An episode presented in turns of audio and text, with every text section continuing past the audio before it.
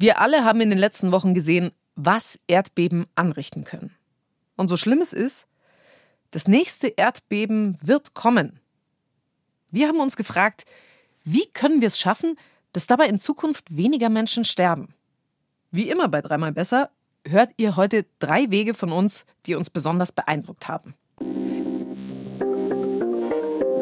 Zum Beispiel haben wir uns gefragt, wie können sich die Leute in gefährdeten Gebieten am besten vorbereiten auf das nächste Erdbeben? Dafür haben wir bis ins nepalesische Hinterland telefoniert. Außerdem haben wir uns natürlich gefragt, wie können wir erdbebensichere Häuser bauen? Und wer jetzt denkt, das machen wir mit dem neuen krassen Hightech-Baustoff? Mm, -mm. Und, was ich vor der Recherche überhaupt nicht auf dem Zettel hatte, es gehen ja nicht nur Häuser kaputt bei einem Erdbeben sondern auch Stromleitungen, Wasserleitungen. Und das kann vor allem nach einem Erdbeben lebensgefährlich werden. Und da könnte eine Software helfen. Ihr hört dreimal besser mit mir, Birgit Frank. Schön, dass ihr dabei seid. Vielleicht erinnert ihr euch noch, 2015, da gab es ein richtig schlimmes Erdbeben in Nepal. Rund 9000 Tote. Und miterlebt hat es damals auch Thomas Mayer. Der lebt seit 14 Jahren in Nepal und arbeitet dort für eine kleine lokale NGO. Und als die Erde damals angefangen hat zu beben, da war Thomas Mayer zu Hause. Ich bin mit meiner Kaffeetasse, das war ein Sonntagmittag, ähm, und meiner Frau dann rausgegangen, weil es nicht aufgehört hat zu wackeln. Also kleinere Beben haben wir immer gehabt, da haben wir aber nicht sehr stark darauf reagiert. Und als dieses dann nach zehn Sekunden nicht aufhörte, sind wir dann rausgegangen mit Kaffeetasse in der Hand übrigens. Da standen sie dann draußen, erstmal in Sicherheit. Aber dann ist ihm plötzlich gekommen, Sie haben was vergessen, was richtig wichtig ist. Dann, als wir draußen waren, fiel uns dann auf, dass die Kinder noch drin sind und es nicht aufhört zu wackeln. Also sind wir noch mal rein, aber das war ein einstöckiges Gebäude, haben sie rausgeholt und haben dann draußen abgewartet, bis die zwei, drei Minuten durch waren. Zwei, drei Minuten, das klingt nicht tragisch, war es aber. Es war das schlimmste Erdbeben seit Jahrzehnten. Und Thomas Mayer sagt, Nepal seit diesem Erdbeben ist anders. Wie können sich die Leute dort auf das nächste schwere Beben vorbereiten, das ja sicher kommen wird? Genau damit beschäftigt sich Thomas Mayer in Nepal. Wir haben ihn erwischt im Hinterland. Über 24 Stunden Autofahrt ist es weg von der Hauptstadt Kathmandu. Und die NGO, für die er arbeitet, die betreibt da ein Krankenhaus. Und Thomas hat sich für uns in ein Zelt vor diesem Krankenhaus gesetzt, auf der Wiese davor, da spielen die Kollegen Fußball, während wir den Videocall machen. Es kann also sein, dass ihr die ab und zu im Hintergrund hört. Thomas hat uns erzählt, wie er und sein Team genau arbeiten. Sie schulen Menschen in Katastrophenhilfe. Das heißt, die trainieren zum Beispiel, was zu tun ist, wenn die Erde wirklich bebt. Also wenn wir Schulungen machen für Beamten, wir machen das für Polizisten, dann machen wir vorrangig erstmal Erste-Hilfe-Schulungen, weil die wenig Erste-Hilfe-Vorbereitung haben. Manchmal machen wir noch Light Search and Rescue, sozusagen, wie kann ich jemandem nach in einem eingestürzten Gebäude helfen, ohne mich selber zu gefährden, ähm, auf einem sehr basic Level. Wenn wir das in Schulen machen, dann bringen wir bei Methoden wie dieses Duck Cover Hold. Duck Cover Hold. Das ist eine Empfehlung bei Erdbeben. Also sich klein machen, unter irgendwas Schutz suchen, zum Beispiel unterm Tisch, und sich dann festhalten. Und es gibt auch Dinge, die man bei einem Erdbeben auf gar keinen Fall machen sollte. Nicht in Panik rauslaufen, weil das viel gefährlicher ist. Äh, nicht versuchen, Treppen zu laufen, wenn es wackelt. Das sind ganz einfache Systeme oder wenn wir das zum Beispiel mit der Regierung auch machen, dann fangen wir erstmal an und fragen, was denkt ihr denn? Habt ihr euch schon mit beschäftigt? Was könnte passieren, wenn ein Erdbeben jetzt kommt? Wenn man sich einmal damit auseinandergesetzt hat, ich bin jetzt in diesem Haus drinne und es fängt an zu wackeln und ich weiß, was ich tue, dann ist dieser Stresspunkt und dieser Panikpunkt nicht so da, sondern man macht das einfach mal, wo man drüber nachgedacht hat vorher. Also es geht quasi darum, das so in so eine natürliche Reaktion überlaufen zu lassen, so dass du nicht mehr eben genau diese Panik hast und diesen Moment so, oh Gott, was mache ich, Schockstarre, sondern wirklich einfach automatisiert das Richtige tun. Wir versuchen das in diesem Stressmoment. Man muss sich das vorstellen, wenn man in einer Großstadt ist und ein Erdbeben kommt. Das ist so schockierend sowieso. Aber wenn man dann zumindest schon mal vorher drüber nachgedacht hat, dann sagt man, okay, jetzt muss ich Duck Cover Hold machen. Ähm, und selbst wenn nur 50 Prozent derer, die das dann mitgekriegt haben, in der Klasse das mitkriegen, wenn die das dann vormachen, dann machen die anderen das automatisch nach. Von dem wir versuchen sehr grundlegend zu arbeiten, und die Leute mit reinzunehmen in ihre Umgebung und ihnen dann auch zu sagen, so, wenn ihr jetzt in diesem Zimmer steht und euch umguckt, wenn es jetzt wirklich ein Erdbeben gibt, was könnte auf euch fallen? Und wie könntet ihr das vermeiden? Und wenn man dann Leute dazu gebracht hat, dass sie einmal drüber nachdenken, das ein bisschen durchdenken, was passieren könnte, dann kommt man auf eigene Ideen, was man machen kann. Man kann zum Beispiel die Schränke auch an die Wand festschrauben. Es geht also um die Basics, nicht zu komplex. Möglichst viele Leute sollen es sich möglichst gut merken. Und dann immer wieder üben. Drill nennt Thomas das. Also so wie bei uns früher Feueralarm. Das passt schon ganz gut. Es kommt jetzt drauf an. Also in der Schule ist es ähnlich wie eine Feuerübung bei uns früher war. Nur, dass das Ganze halt nicht mit einem Feuer ist, sondern das Erdbeben. Das heißt, man geht vorher unter die Tische, man hält sich fest, man wartet ab. Normalerweise kommt dann ein Signal, was vorher ausgemacht ist, so jetzt das Gebäude verlassen. Und dann machen das die Kinder dann hoffentlich auch und die Lehrer auch. Aber wir machen ganz viele Drills halt auch in Krankenhäusern. Und da ist das unheimlich komplex. Das heißt, da müssen Systeme entwickelt werden bei so einem Drill. Und da läuft der Drill auch ein bisschen anders. Zum einen, was mache ich im Zeitpunkt des Erdbebens? Und dann gibt es danach auch immer noch, was macht das Krankenhaus mit den Verletzten, die reinkommen? Das ist nochmal ein ganz anderes System, wo dann Triage gemacht werden muss. Triage. Da haben wir ja während Corona drüber geredet, als die Krankenhäuser so voll waren. Da ging es darum, wer wird noch beatmet, wer nicht, wer wird gerettet, wer kann eben nicht mehr gerettet werden. Und für mich war das damals komplett neu. In Nepal üben sie das immer mit. Wie werden die Patienten, die reinkommen, weil es ja normalerweise wesentlich mehr sind in einer Katastrophe wie vorher, behandelt? Wann werden die Zelte aufgebaut? Wie wird das medizinische Personal über längere Zeit dann halt auch benutzt? Das heißt, ein Drill der jetzt im Krankenhaus abläuft, ist natürlich ganz anders wie jetzt in der Schule oder in einem Bürogebäude. Das heißt, ihr bereitet tatsächlich diese Krankenhäuser auf den Extremfall, auf so ein riesiges Beben wie 2015 neu vor.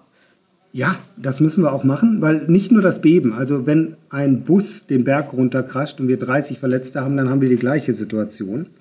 Das heißt, die Systeme sind ähnlich, die Katastrophen sind unterschiedlich, aber verletzte Menschen sollten wir immer gleich behandeln.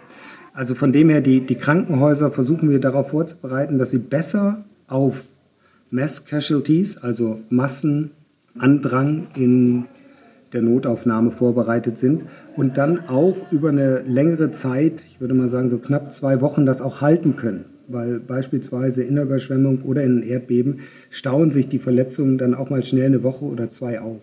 Was heißt, die stauen sich auf? Man macht halt eine Triage das heißt, man guckt sich an, wie ist die Person, die jetzt gerade reinkommt, verletzt. Ist das eine leichte Verletzung, dann kann das warten. Ist das eine schwere Verletzung, dann wird die Person direkt behandelt und ist wenig Hoffnung, dass diese Person überlebt. Dann werden wir sie nicht als erstes behandeln können. Ja. Ähm, und dann werden halt die Notfälle als erstes behandelt und dann kann es schon mal sein, gerade in einem Erdbeben, dass deine Knochen dann erst drei, vier, fünf Tage nach dem Bruch operiert werden, weil die anderen Notfalloperationen zuerst kommen. Das heißt, man muss in solchen Situationen, so bös sich das anhört, entscheiden, welches Leben kann ich retten und welches macht keinen Sinn mehr. Und in einem Erdbeben, das kann ich garantieren, passiert das. Das ist krass. Die Leute in Nepal wissen, sie üben wirklich für den Ernstfall. Weil das nächste große Beben, das wird es ja ziemlich sicher geben. Das wird kommen. Während wir ja hier bei einer Feuerübung zum Beispiel, denken ja oft, es passiert ja eh nie was. Aber bringt so ein Erdbebentraining wirklich was? Das habe ich Thomas gefragt. Und für den ist völlig klar, ja, das bringt was. Auf jeden Fall. Die Kinder, die das jetzt in den Schulen gelernt haben, bei denen sitzt das. Die machen jedes Jahr einen Drill dass sie wirklich das machen und müssen auch unter die Tische dann und dann nachher das Gebäude verlassen. Da wird das ein Leben lang nachhalten. Und wenn jetzt das nächste Beben in drei Jahren kommt, in fünf oder in 15 Jahren, macht das keinen Unterschied. Ich denke, dass das sitzen bleibt. Von dem her denke ich, ja, es ist wert, das zu tun. Es verändert Leben. Und wenn Leute dann nach einem Beben sagen, okay, diesmal wusste ich, was ich tun musste, allein das hilft schon, auch wenn das Beben jetzt nicht so stark war oder nicht viele Menschen dabei umgekommen sind, wo wir ja dankbar sind, wenn das nicht passiert. Thomas glaubt, 95 Prozent der Häuser in der Gegend, wo ich ihn gerade erwischt habe, die würden bei einem großen Beben einfach in sich zusammenfallen. So wie viele Häuser ja jetzt auch in der Türkei und in Syrien. Und wer sich mit Erdbeben beschäftigt, der kommt sofort zur Frage, wie können wir sicherer bauen? Da schauen jetzt viele nach Japan, weil da gibt es ja auch ständig Erdbeben. Und da sind zum Beispiel viele Häuser mit so einer Art Stoßdämpfer gebaut. Aber wir haben bei der Recherche viel näher schon was gefunden, nämlich in Italien.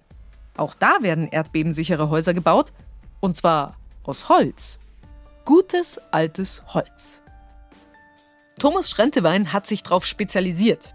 Er ist Bauingenieur und Architekt aus Südtirol und er hat erdbebensichere Häuser in Mailand mitgeplant. Neun Stockwerke hoch. Und da sind auch Sachen aus Holz, von denen wusste ich gar nicht, dass man sie überhaupt aus Holz bauen kann. Hier ist alles aus Holz. Stiegenhaus und Aufzug komplett in Holz realisiert worden. Falls sich irgendjemand fragt, Stiegenhaus, das ist das Treppenhaus. Thomas Schrentewein meint, diese Häuser in Mailand, die würden ein Erdbeben aushalten, auch wenn das so massiv ist wie das jetzt in der Türkei und in Syrien.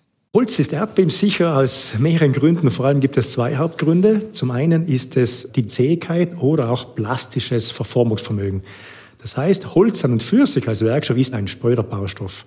Aber der Holzbau, verbunden mit sehr vielen Nägeln, Schrauben, also dünnen Holzstiften, macht das Ganze unter Erdbebenbelastung sehr, sehr günstig. Diese unzähligen tausende Verbindungsmittel, Nägel und Schrauben, die können sich plastisch verformen, ohne zu brechen. Es ist also nicht so, dass es nur das gute alte Holz ist. In den erdbebensicheren Häusern in Mailand, da stecken über 600.000 Stahlverbindungsteile. Dübel zum Beispiel, Schrauben oder Nägel. Die nehmen jetzt sehr viele dynamische Energie des Erdbebens auf und das Gebäude versagt nicht. Okay, man könnte sagen, die Gebäudeteile sind leicht verformt, aber es stürzt nicht ein. Also das heißt, sie haben eine sehr hohe Sicherheit. Und mir ist ja lieber, ein Gebäude kann sich leicht oder sehr gering verformen, ohne dass es einstürzt. Ja, verformen ist besser als einstürzen. Und zumindest, wenn es nach Thomas Schrentewein geht, sollten wir sowieso alle viel mehr mit Holz bauen. Auch in Neuseeland oder Japan ist viel aus Holz gebaut. Und auch das sind ja erdbebengefährdete Gebiete. Das nächste ist, was Holzbau generell so interessant macht unter Erdbeben, es hat ein sehr geringes Eigengewicht. Wenn Sie ein Stück Holz heute in die Hand nehmen, dann wiegt das wenig. Und auch unsere Gebäude im Holzbau, die haben ein sehr, sehr geringes Gewicht. Und jetzt stellen Sie sich mal vor, jetzt bauen Sie ein sehr hohes Gebäude in Stahlbeton. Da haben Sie drei bis viermal so viel Gewicht. Im Erdbeben haben Sie es großteils mit Horizontalbeschleunigungen zu tun. Das heißt, dass äh, die Bodenanregung vom Erdbeben, die überträgt sich auf das Gebäude. Und was hier zählt, ist die Masse des Gebäudes. Und jetzt haben Sie eine geringe Masse des Gebäudes, ergibt auch geringere Erdbebenkräfte. Also weniger Masse heißt, das Erdbeben hat da auch weniger Wirkung. Deswegen stehen da jetzt auch ein paar Häuser aus Holz, wo früher Häuser aus Stein waren, in L'Aquila zum Beispiel. Auch da, ungefähr in der Mitte von Italien, gab es ja ein ganz großes Erdbeben 2009. Über 300 Menschen sind damals ums Leben gekommen, Zehntausende waren erstmal obdachlos. Und dort hat Thomas Schrentewein anschließend Gebäude mit wieder aufgebaut. Zum Beispiel ein Gemeindezentrum oder auch den neuen Bischofssitz. Alles natürlich aus Holz. Häuser bauen, die halten, auch wenn die Erde bebt. Das ist ja so das Erste, an das wir denken, wenn sowas passiert wie jetzt in der Türkei und in Syrien. Und das ist ja auch ein ganz großer Hebel, mit dem man so richtig was ausrichten kann. Es gibt aber dann auch eine Sache, die mir nicht so vorher bewusst war, und die macht vor allem nach großen Erdbeben richtige Probleme. Das sind kaputte Leitungen, also Stromleitungen, Gas, Wasserleitungen wenn Wasser wegfällt, wenn die Energieversorgung wegfällt, wenn äh, die Abwässer nicht mehr abgeleitet werden, dann erschließt sich das eigentlich relativ schnell, dass das sehr, sehr viele Probleme mit sich bringt. Das ist Ingo Weidlich. Der ist Professor an der Hafen City Universität in Hamburg. Und er und seine Projektpartner, die beschäftigen sich genau mit solchen Wasserleitungen oder Stromleitungen in Städten, die eben erdbebengefährdet sind. Weil wenn so eine Wasserleitung nicht mehr funktioniert, dann geht es nicht nur darum, dass das Wasser knapp wird. Man kann sich nicht mehr vernünftig waschen und ja, bis hin dann zu eben, wenn Abwasser nicht mehr abgeleitet wird, dann sammelt es sich natürlich irgendwo, was dann eben nicht nur stinkt, sondern eben halt auch eine Gefahr bietet für Krankheitserregner. Und man braucht ja natürlich auch Energie, um wieder aufzuräumen, wieder aufzubauen. Wenn die dann erstmal nicht vorhanden ist, dann muss die provisorisch gelegt werden. Und das bringt natürlich jede Menge Probleme mit sich. Das heißt, wenn es gelänge, die Infrastruktur am Leben zu erhalten, vielleicht halt zumindest bei kleineren Erdbeben, dann hat man da schon viel gewonnen und ist auch viel schneller wieder mit dem Aufbauen. Es geht also darum, schon vor einem Erdbeben zu checken, sind meine Leitungen einigermaßen sicher und was kann ich daran verbessern. Ingo Weidlich hat sich mit seinem Team da vor allem auf Wasserleitungen konzentriert. Und erstmal wollten sie herausfinden, wie reagieren so Rohre eigentlich bei einem Erdbeben? Und wie findet man das raus? Man macht Experimente. Die Wissenschaftlerinnen und Wissenschaftler haben also ein Erdbeben simuliert. Und wie man das macht, Darauf wäre ich jetzt so auch nicht gekommen. Da haben wir im Prinzip einen Sandkasten aufgebaut, wo man eine Leitung reinlegen kann im Maßstab 1 zu 1. Das ist das Besondere, dass es also wirklich eine Rohrleitung ist, so wie sie auch quasi in der Natur, sage ich mal in Anführungsstrichen, verwendet werden würde. Sie haben also so eine Art Riesensandkasten gebaut. So groß wie ein kleines Schwimmbecken. Und da haben sie dann ein Rohr rein verlegt und dann haben sie die Wände gegeneinander geschoben. Also genau wie sich so Erdplatten bei einem Erdbeben verschieben. Und innen im Sandkasten, da wirken dann so ähnliche Kräfte auf das Rohr wie eben bei einem Erdbeben. So wollten die Forscherinnen und Forscher testen, wenn die Erde bebt, welches Rohr hält da und welches knickt vielleicht, welches bricht, wo gibt's genau Probleme. Das haben Ingo Weidlich und sein Team dann berechnet und daraus eine Software entwickelt.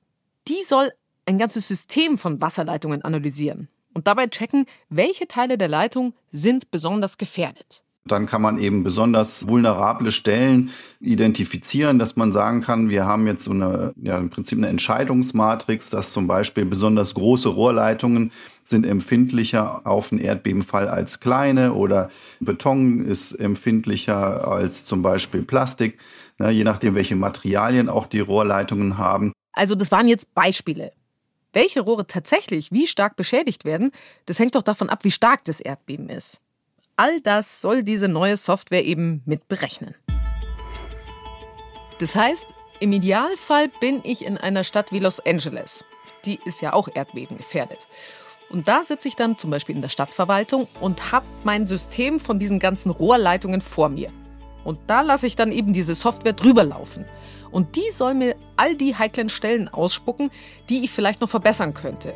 Also wo ich zum Beispiel ein Rohr nochmal verstärken kann, damit ich safe bin, wenn es dann eben ernst wird. Klingt nach einem schlauen digitalen Ansatz. Aber, was ich auch sagen muss, diese Software ist völlig neu. Die ist gerade erst entwickelt, also noch nicht live getestet. Das heißt, die Stadtverwaltung in LA zum Beispiel, die könnte das ja demnächst mal testen. Erdbeben können wir nicht verhindern. Aber wer richtig vorbereitet ist, der kann zumindest viele schlimme Folgen abmildern. Das richtig Bauen hier viel bringt, das hatten wir schon vorher. Aber dass das auch mit Holz erdbebensicher geht, und zwar auch in Hochhausgröße, da wäre ich jetzt vor der Recherche nicht drauf gekommen. Und was ich krass fand, wie das große Erdbeben in Nepal auch noch Jahre später ja wirklich die Notfallpläne von Krankenhäusern beeinflusst. Und Software die Leitungen checkt, damit man sie erdbebensicher machen kann. Generell mal eine sehr gute Idee. Aber sie hat auch einen Haken, weil diese Software, die funktioniert natürlich nur in Städten, die gute Infos haben. Also Aufzeichnungen darüber, wo und wie ihre Leitungen genau laufen. Und wenn es die nicht gibt, und es ist ja so in vielen Ländern und Städten, da kann halt auch die Software nichts analysieren.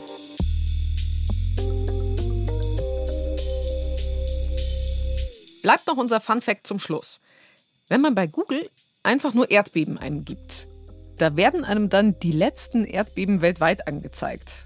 Das waren zum Beispiel gerade welche in Rumänien, in Neuseeland, auf Hawaii. Und krass, wie oft auch stärkere Erdbeben passieren, das ist mehrmals am Tag.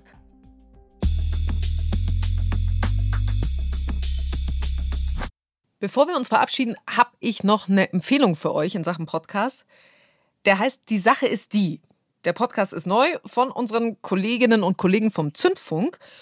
Und da lässt sich die Host an Katrin Mittelstraß jede Woche von einem Gast die Geschichte zu einem Gegenstand erzählen. Also zum Beispiel zum Sekundenkleber.